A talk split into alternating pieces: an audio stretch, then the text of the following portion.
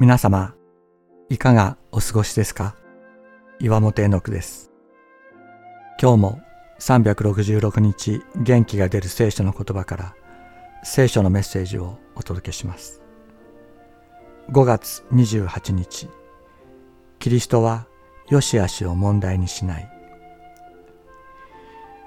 イエス・キリストは救いを求めてご自分に近づいてきた人たちについてその良し悪しを問題になさったことは一度もありませんでした。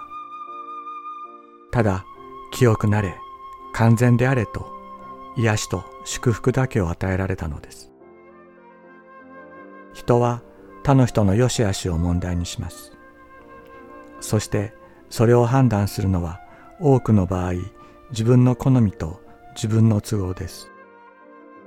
しかしキリストにとって私たちの良し悪しは問題にならないというのです。ただ頼ってくる者に対して癒しと救いをお与えになる。祝福をお与えになる。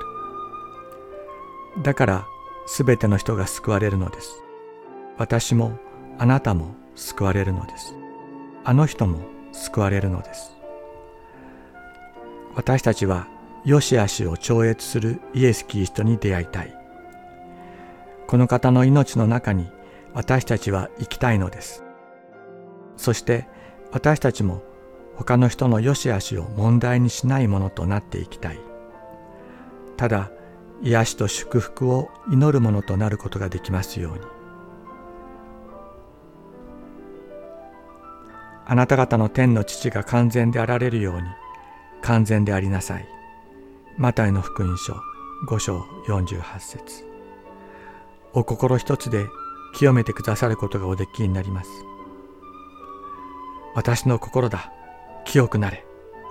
マルコの福音書一章41節